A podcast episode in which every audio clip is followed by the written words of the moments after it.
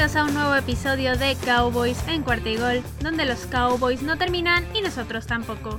Mi nombre es Mariana Huerta y me pueden encontrar en Twitter en arroba Queen Cowboys y en arroba Cuarta Cowboys. Y que bueno que es en Twitter porque si nos cae WhatsApp, se nos cae Instagram, se nos cae todo, pero Twitter ahí sigue, entonces ahí nos pueden encontrar, ahí me pueden seguir y ahí podemos platicar. Y pues espero que estén perfectamente bien y seguimos con estas rachas de victoria, seguimos con la actitud a tope, seguimos con ese buen ánimo y con estas buenas actuaciones que nos han dejado los Cowboys. Y para hablar de eso, primero vámonos con las noticias rápidas antes de entrar en tema. Y la primera es que el running back Tony Pollard faltó un entrenamiento de la semana pasada, pero por algo muy bueno nació su hija, fue el nacimiento de su hija, entonces muchas felicidades y por eso estuvo faltando los entrenamientos.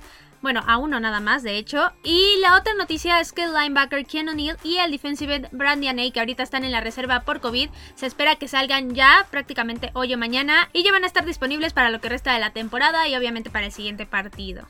Y pues esas fueron todas las noticias, así que ya nos podemos ir con el tema de hoy ahora sí hablar de lo bueno. Y es que los Cowboys entraron en esta semana 4 con dos victorias al hilo y con mucha confianza en sí mismos, pero con un duelo bastante complicado enfrente de ellos. El equipo se encontró con un equipo invicto y que estaba mejor de lo que se esperaba, al menos de lo que se esperaba al inicio de la temporada. Los Panthers ahora sí que significaban un desafío bastante grande para los Cowboys porque además de que, como les dije, estaban invictos, eran la defensiva número uno de toda la liga hasta la semana 3 y la ofensiva no es que fuera un super monstruo o una super máquina, pero sí avanzaba bien, entonces sí era un equipo muy completo, un equipo que sí iba a representar un desafío bastante grande pero aún así, los Cowboys lograron salir adelante e imponerse de una forma bastante buena. Entonces, vamos a analizar todo este partido justamente, que fue un juego bastante bueno y entretenido, y ver más allá de la victoria qué es lo que nos deja esto para los Cowboys y todo lo que pasó básicamente en el encuentro. Primero los Cowboys le ganaron, como les dije, a Carolina 36 a 28, un marcador bastante bueno, bastante amplio. Pero antes de hacer el análisis voy a hacerles justo el resumen de lo que fue todo el partido para ver cómo se llegó a ese marcador y para que tengamos toda la información fresquita para todo este análisis y que no sea de que yo les diga algo y no entiendan por qué se lo estoy diciendo. Entonces vamos a empezar con el primer cuarto y los Cowboys recibieron el balón y el juego empezó un poco errático con dos series ofensivas en las que no pasó absolutamente nada. Una de los Cowboys, una de los Panthers y los Panthers detenidos de hecho gracias a una captura de Randy Gregory que fue la primera del partido. Después los Cowboys volvieron a tener el balón a la ofensiva y ahora sí lograron avanzar bastante bien y terminaron anotando con un acarreo de Zeke Elliott. Luego la defensiva no pudo detener a los Panthers, sobre todo con una recepción de DJ Moore donde le dieron un golpazo, Micah Parsons le dio un golpazo y aún así no se cayó, fue un milagro que no se cayera la verdad. Y con esto de todas formas logró avanzar otras más o menos 20 yardas más y dejó prácticamente a los Panthers en zona roja y a punto de anotar. Y justo aprovecharon esta oportunidad y anotaron con un acarreo de Sam Darnold en una jugada donde la defensiva se durmió por completo, la verdad es que sí fue su culpa que anotara Sam Darnold en esa jugada. Y aquí el partido se empató a 7 puntos. Después la ofensiva de los Cowboys volvió a avanzar bastante bien y a pesar de dos mini sustitos bastante grandes diría yo, no mini sustitos, de Dalton Schultz que soltó el balón dos veces, una que no era balón suelto, prácticamente ya estaba en el piso cuando le sofraron el balón, otra que sí era balón suelto, pero afortunadamente los árbitros no la marcaron.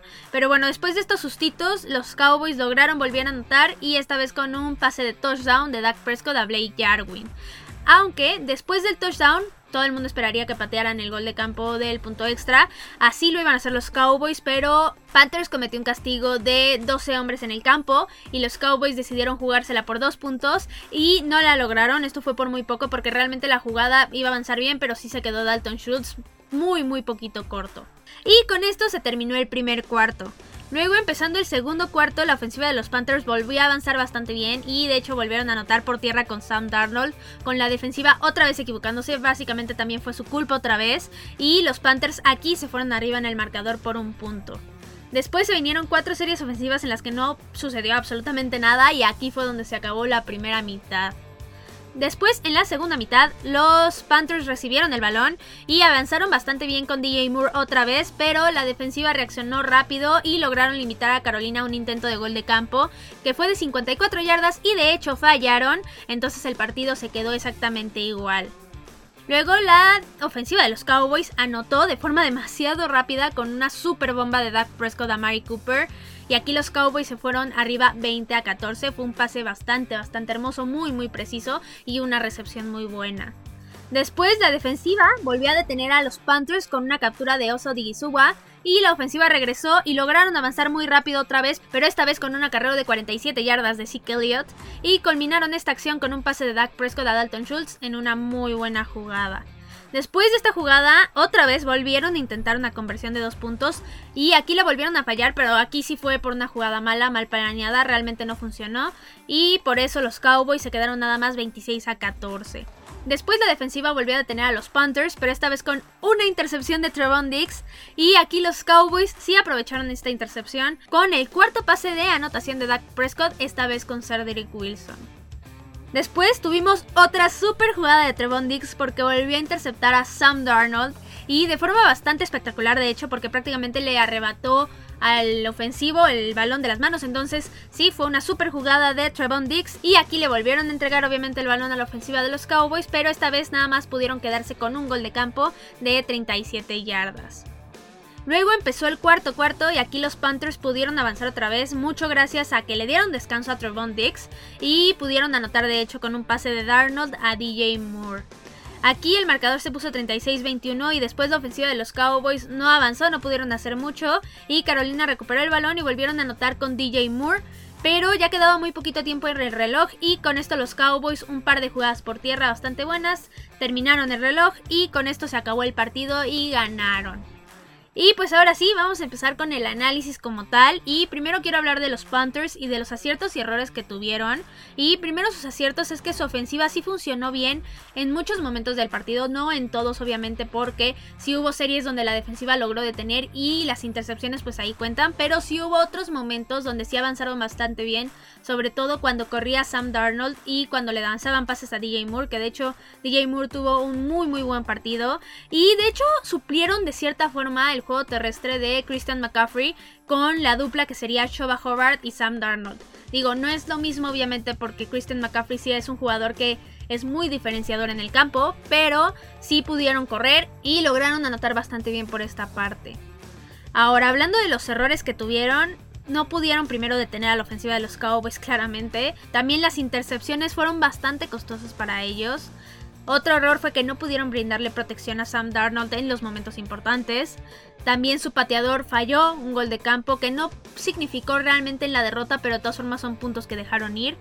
Y al final estos errores fueron más que suficientes para que los Cowboys pudieran controlar este partido.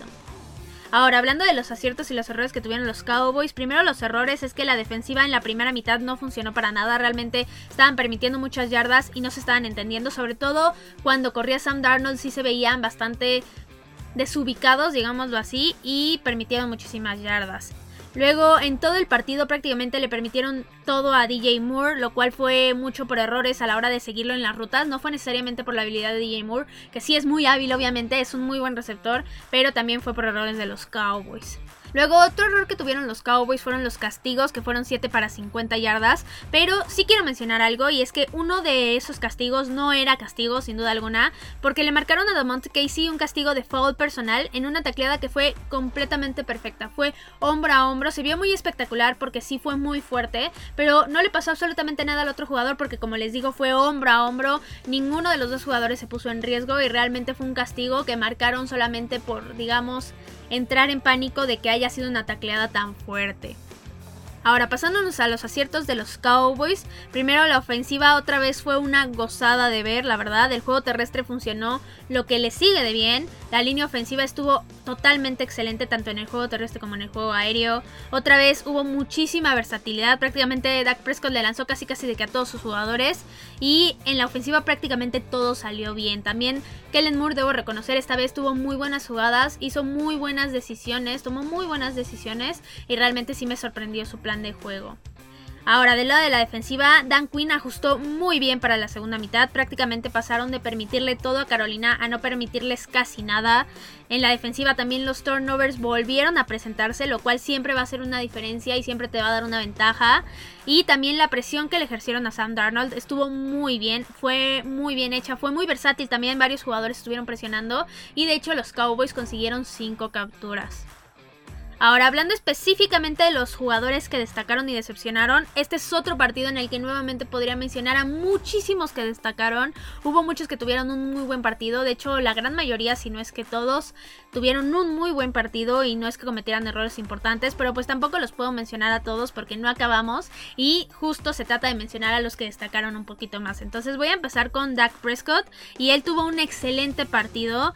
Lanzó de hecho solamente para 188 yardas, lo cual es bastante curioso. Es un número bajo considerando a Dak Prescott, pero de todas formas tuvo cuatro pases de anotación y salvo unos poquitos pases que no fueron precisos, no cometió prácticamente ningún error. Entonces sí tuvo un muy buen partido. Y aparte lo vimos por primera vez en la temporada, me atrevería a decir, ahora sí corriendo bien, corriendo con confianza y alejándose de las tacleadas. Básicamente, si veía el espacio y veía que podía correr, corría y terminaba ganándose 15 yardas y saliendo del campo sin que ni siquiera lo rozaran. Entonces creo que esta versión de Dak Prescott está mejorando cada vez más, cada semana y me está gustando mucho. Otro jugador que también tuvo un partidazo fue Ezekiel Elliott. Él, la verdad es que sí, me impresionó bastante en este juego. Igual lo estamos viendo cada vez mejor y mejor y mejor. Él corrió esta vez para 143 yardas con 7.2 yardas por acarreo. Es un promedio altísimo. Normalmente el promedio de los corredores anda en 4.5. De hecho, de 4 a 4.5 más o menos. Y 7.2, como pueden ver, es completamente por encima de ese promedio. Entonces estuvo excelente. También consiguió su touchdown. Y como les digo, lo estamos viendo cada vez mejor y mejor y mejor. Otro jugador que también lo hizo bastante bien fue Mari Cooper. Y él no necesariamente porque fuera un receptor súper dominante y que tuviera 15 recepciones, sino porque en las pocas recepciones que tuvo estuvo bastante bien y pues obviamente tuvo esa recepción de anotación que fue completamente perfecta. Otro jugador que también fue bastante importante fue Blake Jarwin y él solamente tuvo una recepción pero fue para touchdown y fue de hecho una muy buena recepción, una muy buena jugada. Otro jugador por el estilo fue Cedric Wilson, que tampoco tuvo muchas recepciones, pero la recepción del touchdown fue completamente excelente y aparte hizo un corte que prácticamente se vio como si fuera un videojuego, como si literalmente lo estuvieras programando y dijeras, quiero que haga exactamente esto y que le salga perfecto, pues así le salió a Cedric Wilson y este es su segundo juego consecutivo con touchdown. Otro jugador que también anotó fue Dalton Schultz, pero aquí yo tengo sentimientos encontrados porque sí tuvo un castigo de pass interference y aparte tuvo los dos casi fumbles que pues no los marcaron, uno no era y el otro sí, pero pues de todas formas ahí queda la duda, entonces sí tuvo su touchdown que fue una jugada excelente, lo demás del partido estuvo muy bien hecho, pero también tuvo esos errores. Ahora, otros que estuvieron excelentes fueron la línea ofensiva. De hecho, para mí ellos son los verdaderos héroes y los verdaderos hombres importantes de este partido. Porque no le permitieron ni una sola captura a Dak Prescott. Y aparte le abrieron un chorro de huecos a Sikelio y a Tony Pollard. Entonces prácticamente ellos fueron los que armaron ese juego ofensivo. Otro jugador que estuvo excelente y obviamente lo tenía que mencionar es Trevon Dix. Y él acaba de marcar el récord del mayor número de intercepciones en los primeros cuatro juegos en la historia de los Cowboys con cinco intercepciones. Aparte estuvo muy bien otra vez en la cobertura. Estuvo con muy buenas tacleadas, muy buenos pases defendidos. Y pues obviamente las intercepciones que está consiguiendo están hablando de un jugador que se dedicó a mejorar en todo este offseason y nos lo está demostrando. Y va que vuela para ser uno de los mejores jugadores defensivos de esta temporada. Otro jugador que lo hizo bastante bien fue Micah Parsons, tuvo otro muy buen partido y sobre todo esa segunda mitad donde consiguió su captura, la verdad es que lo estamos viendo igual mejorar cada vez más y se está adaptando bastante rápido a la liga y aparte para mí yo ya lo estoy viendo prácticamente como el líder de esa defensiva. Otro hombre que tuvo un juegazo fue Randy Gregory. Él tuvo dos capturas y se vio súper dominante. De hecho, las capturas se vieron bastante fáciles de su parte y tuvo un gran partido. Otro hombre que tuvo una captura fue Taral Basham y junto con él Oso Digisowa. Los dos estuvieron muy muy bien y también Schultz y. La verdad es que lo estamos viendo cada vez mejor y qué bueno que hayan llegado al equipo. Y por último, el último hombre que quiero destacar es Jaron Kears. Él no tuvo tal cual una jugada grande, pero estuvo excelente en todo el juego. Estuvo en muchísimas tacleadas, en la cobertura parecía él en prácticamente todo momento. La verdad es que Está tacleando muy bien, está haciendo muy bien su trabajo de cubrir a los jugadores del otro equipo y está haciendo muy buen trabajo como safety en general. Y el único hombre que quiero destacar aquí para mal es a Maurice Kennedy y digamos que fue el único que realmente destacó en esta parte porque en varias de las jugadas, de hecho prácticamente en todas las que le tocó suplir a Trevon Dix, iban hacia él, todos los pases iban hacia él y permitió prácticamente todas esas jugadas. De hecho, uno de los touchdowns de DJ Moore fue su culpa porque no lo cubrió bien. Entonces sí, creo que tuvo un mal juego y creo que está en un nivel bastante más abajo de lo que son Trevon Dix y Anthony Brown, entonces va a tener que mejorar bastante en esta parte. Ahora ya olvidándonos de los jugadores como tal y hablando ahora de las razones por las cuales los Cowboys ganaron y los Panthers perdieron. Los Panthers perdieron porque no pudieron parar a la ofensiva de los Cowboys básicamente, porque los turnovers sí les costaron bastante y porque no hicieron los ajustes necesarios en ese descanso antes de la segunda mitad. Y los Cowboys ganaron justo porque la ofensiva funcionó de manera excelente, la defensiva hizo ajustes muy importantes para la segunda mitad y también la presión que generaron sobre Sam Darnold fue completamente clave para controlar ese partido del lado de la defensiva. Y por último, el equipo no cometió errores importantes, entonces esto hizo que pudieran, como les digo, tomar ese control y ganar ese partido. Ahora, hablando de lesiones que nos haya dejado el encuentro, solamente una y fue de Amari Cooper. Él tuvo un tirón en la pierna, pero declaró que es un tirón normal, es un tirón típico de un juego de fútbol americano, que se lo va a tratar esta semana y que él espera estar 100% para el próximo partido y que mientras él pueda correr no hay ningún problema. Ahora nada más para concluir este tema, los Cowboys aquí demostraron nuevamente mucho nivel, tanto en la ofensiva como en la defensiva, y demostraron que para nada son un equipo fácil de enfrentar.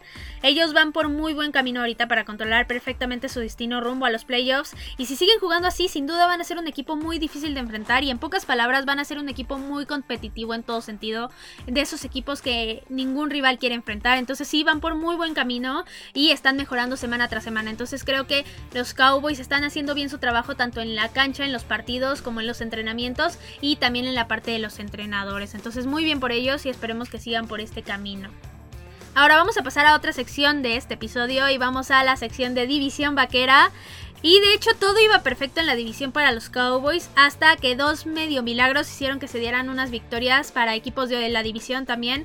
Entonces, no salieron excelentísimas las cosas en la división para los Cowboys, pero al menos ellos sí hicieron su chamba. Entonces, vamos a checar estos partidos. Y el primero de ellos es el del Washington Football Team versus Atlanta.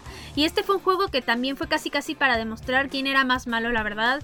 Al final, el Washington Football Team tuvo un touchdown súper milagroso en un pase que si Atlanta hubiera hecho su trabajo bien, no debió de haber lanzado Taylor Heineke para nada, ya estaba completamente con la presión encima. Y no solamente eso, tampoco lo debió de haber cachado Terry McLaurin. Fue un pase que realmente no entiendo cómo se completó. Atlanta se durmió, prácticamente se quedaron viendo, como esa vez de que se quedaron viendo la patada corta en el partido de la temporada pasada contra los Cowboys.